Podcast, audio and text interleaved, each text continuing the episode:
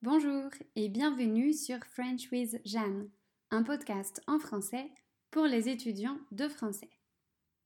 Pour ce nouvel épisode, j'ai décidé de vous parler d'un livre très célèbre qui s'appelle The Seven Habits of Highly Effective People. Le titre français est Les sept habitudes des gens efficaces. Il a été écrit par Stephen Covey, un Américain qui était tour à tour professeur dans une école de commerce, homme d'affaires, conférencier et auteur. La première publication de son livre était en 1989. Comme son titre l'indique, l'auteur explique comment être efficace grâce à sept habitudes. Avant de présenter ses habitudes, il met les choses en perspective. Je vais donc commencer par là. Au début du livre, il présente une échelle de maturité. Cette échelle contient trois niveaux. Le premier niveau, c'est la dépendance. C'est quand on a besoin des autres pour satisfaire nos besoins. Les autres sont responsables de nos besoins et ils sont aussi responsables s'ils n'arrivent pas à les satisfaire. Par exemple, quand un enfant naît, il est dépendant de ses parents. Le deuxième niveau, c'est l'indépendance. C'est quand on peut prendre soin de soi-même, quand on n'a besoin de personne d'autre pour satisfaire ses besoins. Cela signifie donc qu'on est responsable de ses réussites et de ses échecs. Le dernier niveau, c'est l'interdépendance. C'est quand des personnes coopèrent pour réaliser des choses qui n'auraient pas pu l'être sans cette coopération. Cela signifie qu'un groupe porte la responsabilité des réussites et des échecs. Par exemple, une équipe de sport ou une famille. L'auteur pense que le monde d'aujourd'hui est interdépendant. Pour réussir, on doit agir ensemble. Il est donc nécessaire que les hommes soient interdépendants. Mais il explique que pour être interdépendant, il faut d'abord être indépendant. Comme sur une échelle, on doit respecter les niveaux. Il faut d'abord passer de la dépendance à l'indépendance, puis de l'indépendance à l'interdépendance. Pour passer de la dépendance à l'indépendance, Stéphane Covey pense qu'il faut adopter trois habitudes. Pour commencer, l'auteur encourage ses lecteurs à devenir proactifs. Être proactif, ça signifie prendre la responsabilité de sa vie et ne pas subir les événements. Une personne proactive fait des choix conscients pour déterminer son attitude. Par exemple, la météo n'a pas d'influence sur elle. Il pleut, mais je suis de bonne humeur. De la même manière, les autres personnes n'ont pas ou peu d'impact sur elle. Je n'aime pas l'attitude de mon patron, mais je décide de réagir avec calme. C'est le contraire d'être réactif. Une personne réactive a l'impression d'être contrôlée par le monde qui l'entoure et de subir les événements. Elle pense qu'elle n'a pas de contrôle sur ce qui lui arrive. Par exemple, une personne réactive est influencée par la météo. Il pleut, alors je suis triste. Elle est aussi influencée par les autres personnes. Mon patron m'énerve.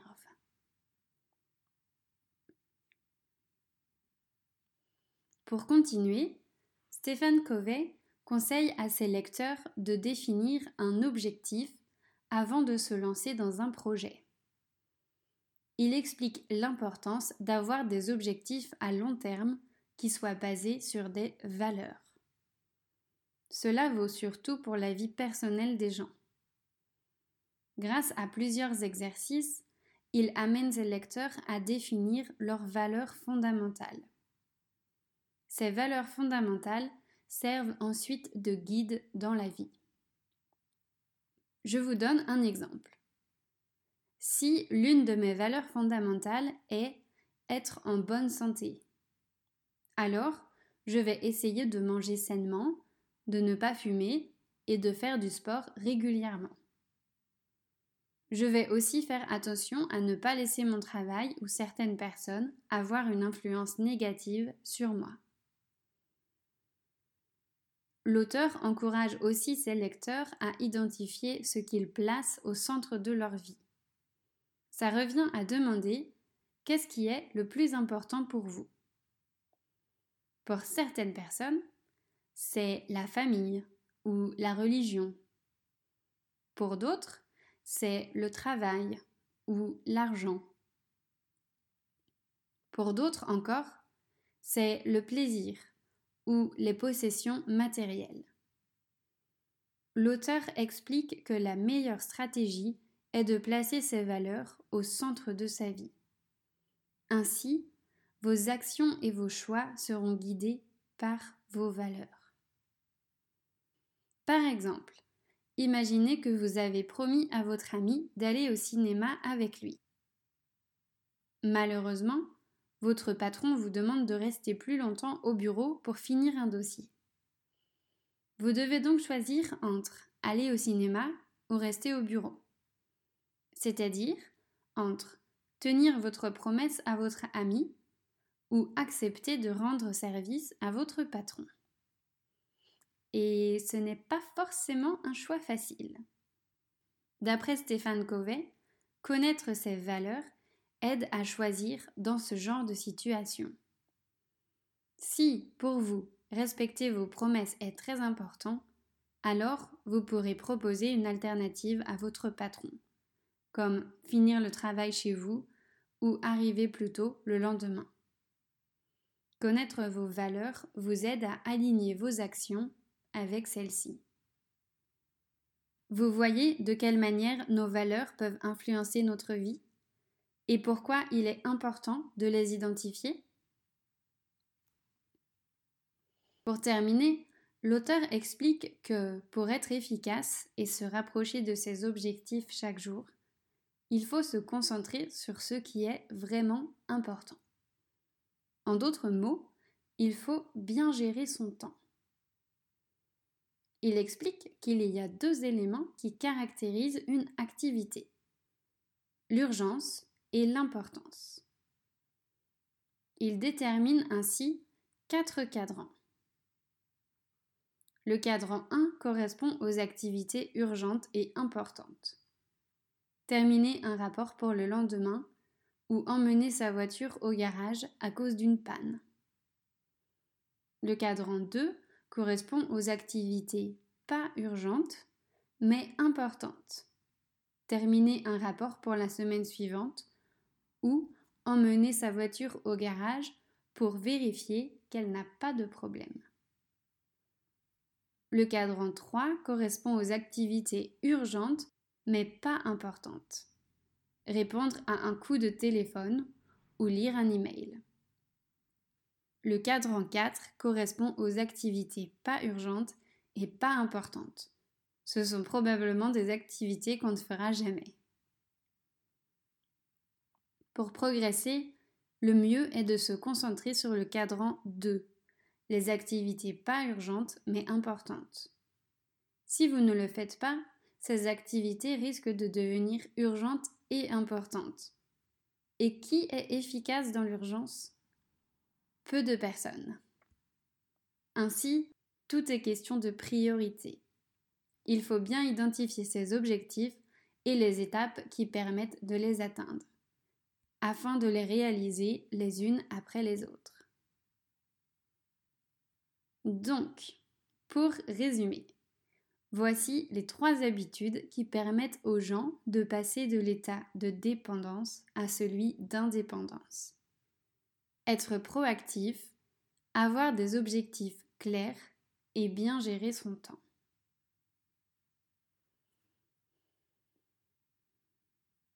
Après cette étape, Stéphane Covey explique comment devenir interdépendant. Là encore, il donne trois habitudes qui permettent ce changement. La première habitude est de penser gagnant-gagnant. Il remarque en effet qu'il y a plusieurs types de relations humaines. En voici trois. Les relations qui sont avantageuses pour les deux personnes. Ce sont les relations gagnantes-gagnantes. Les relations qui ne sont avantageuses que pour une personne. Ce sont les relations gagnantes-perdantes. Les relations qui ne sont avantageuses pour personne ce sont les relations perdantes-perdantes.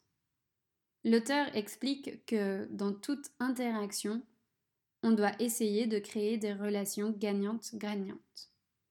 Ce type de relation permet de nourrir des relations saines sur le long terme, car elle crée peu de tensions et d'émotions négatives. Et construire des relations saines sur le long terme est la base de l'interdépendance car cela crée de la confiance. La deuxième habitude concerne aussi les relations avec les autres, mais plutôt la communication. Il conseille à ses lecteurs d'essayer de comprendre l'autre avant d'exprimer son point de vue. Pour comprendre l'autre, il ne suffit pas d'écouter simplement ce qu'il dit. Il faut surtout faire preuve d'empathie il faut tenter de se mettre à la place de l'autre, de considérer son expérience au niveau global, en prenant en compte ses émotions et toutes les choses qui ont influencé son expérience. Quand on fait cela, l'autre personne se sent entendue, comprise, validée. Et ça, c'est un besoin humain. Quand il est satisfait, la communication est beaucoup plus saine et facile. La troisième habitude à adopter pour devenir interdépendant est de synergiser. Synergiser, ça signifie trouver un moyen pour que différentes choses ou personnes travaillent ensemble afin d'atteindre un grand objectif qu'elles n'auraient pas pu atteindre séparément. En fait, c'est reconnaître les avantages d'un travail d'équipe. Si on prend l'exemple d'une équipe de foot, c'est peut-être plus clair. Si on place 11 inconnus sur un terrain et on leur demande de jouer ensemble, ils vont avoir des difficultés à gagner le match. En effet, pour gagner un match de foot, avoir un groupe de 11 personnes n'est pas suffisant. Il faut aussi mettre en place des stratégies, il faut profiter des différences des joueurs pour les placer au poste où ils sont les meilleurs. Il faut que la communication soit saine dans l'équipe, afin de pouvoir régler les problèmes efficacement. Il faut que les joueurs se fassent confiance. Grâce à tout cela, l'équipe pourra gagner le match. En d'autres mots, synergiser, c'est définir des objectifs globaux qu'on ne peut atteindre qu'en coopérant. Pour résumer, afin de devenir interdépendant, il faut donc créer une synergie. Pour que cette synergie fonctionne, chaque individu doit communiquer de manière optimale et sans cesse chercher des solutions qui soient gagnantes-gagnantes. Si vous avez bien suivi, vous devez avoir compté six habitudes. 3 pour devenir indépendant et 3 pour devenir interdépendant. Mais le livre promet de donner 7 habitudes. Voici donc la dernière. La septième habitude est un peu compliquée à comprendre. Stéphane Covey est convaincu que pour rester efficace, il faut trouver son équilibre entre être effectivement productif et améliorer ses capacités de production. En d'autres termes, pour être efficace, il faut appliquer les six habitudes expliquées avant, mais il faut aussi s'assurer de ses capacités de production.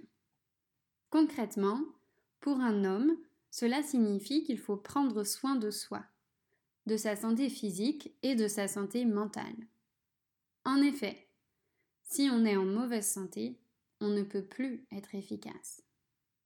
Par exemple, si quelqu'un travaille beaucoup, il peut alors faire un burn-out. Dans ce cas, il aura été productif sur le court terme, mais pas sur le long terme. Pour les entreprises, cela revient à prendre soin de leurs employés, de leur matériel et de leurs finances. En effet, si les employés sont mécontents, cela influencera négativement leur travail. De la même manière, si on ne prend pas soin du matériel, parce que la maintenance coûte cher par exemple, cela aura des conséquences négatives sur le long terme, car le matériel risque de tomber en panne. Voilà donc tous les conseils que Stéphane Covey donne dans son livre. C'est un livre très intense, et heureusement, il contient beaucoup d'exemples concrets pour bien comprendre les idées. Ce livre m'a influencé de différentes manières. Il m'a fait beaucoup réfléchir sur moi-même, et notamment sur ce que je place au centre de ma vie. Il y a cette citation qui m'a marquée. La façon dont tu passes ton temps est le résultat de la façon dont tu vois vraiment tes priorités. Cette phrase m'a poussée à avoir un regard critique sur la vie que j'avais et à réévaluer mes priorités. La partie sur les cadrans m'a aussi montré qu'il valait mieux s'occuper des choses importantes avant qu'elles ne deviennent importantes et urgentes. De la même manière, ce livre m'a inspiré en présentant les différentes attitudes qu'on peut avoir, proactives ou réactives.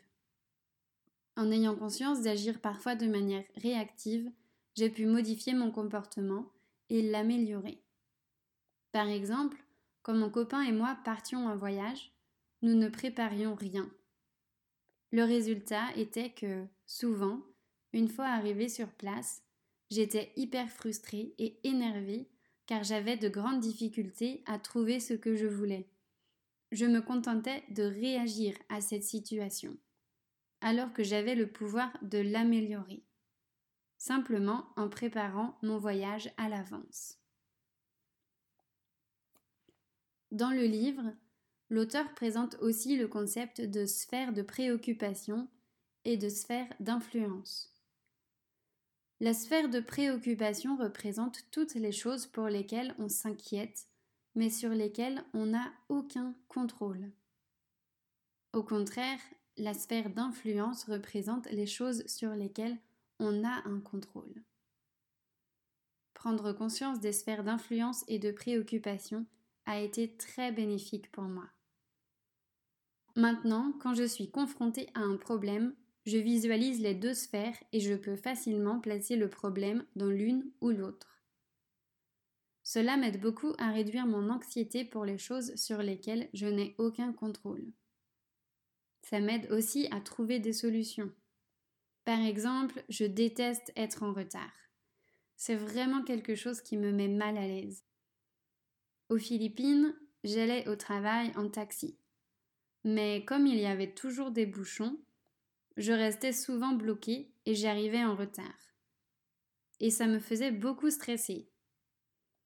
Après avoir lu le livre, j'ai décidé de changer mon organisation. J'ai trouvé quelqu'un pour me conduire en scooter. Ainsi, j'évitais les embouteillages et je ne stressais pas car je savais que mon chauffeur viendrait me chercher à l'heure. Quand il ne pouvait pas m'emmener, je prenais le taxi. Et si je me retrouvais bloqué dans le taxi, alors j'étais capable de penser je ne peux absolument rien faire pour aller plus vite maintenant. Et stresser n'améliore pas la situation. C'est ainsi et j'assumerai les conséquences de mon retard. Maintenant, je suis beaucoup plus sereine face à l'idée d'être en retard, car j'agis sur ce que je peux agir et j'accepte le reste. Cet épisode est finalement assez long. Le résumé du livre a été difficile à écrire. Cependant, c'était une très bonne piqûre de rappel pour moi. J'espère que mon résumé était assez clair pour vous et que cet épisode vous a fait réfléchir à la manière dont vous vivez votre vie, comme ce livre l'a fait pour moi. Merci de votre écoute et bonne semaine à vous.